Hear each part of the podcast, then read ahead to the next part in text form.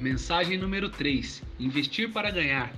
Você sabia que a usina hidrelétrica de Itaipu, no estado do Paraná, é considerada a maior geradora de energia limpa e renovável do planeta?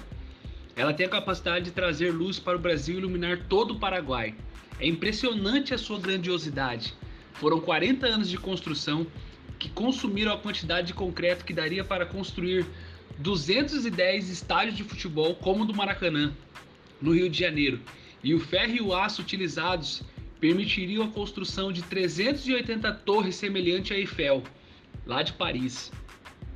Esta obra admirável necessitou de um gigantesco investimento. Assim como Taipu, tudo que se torna relevante nessa terra precisa de muito esforço. Um casamento feliz, uma família estruturada, filhos bem-sucedidos não vem por acaso. Não acontece só porque desejamos que seja assim.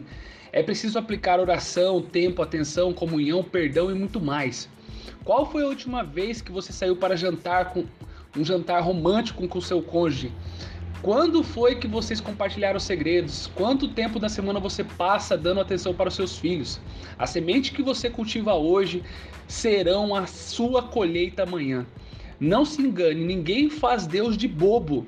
Toda pessoa colhe o que plantou. Quem planta egoísmo, ignorando a necessidade dos outros e a de Deus, colherá o mal.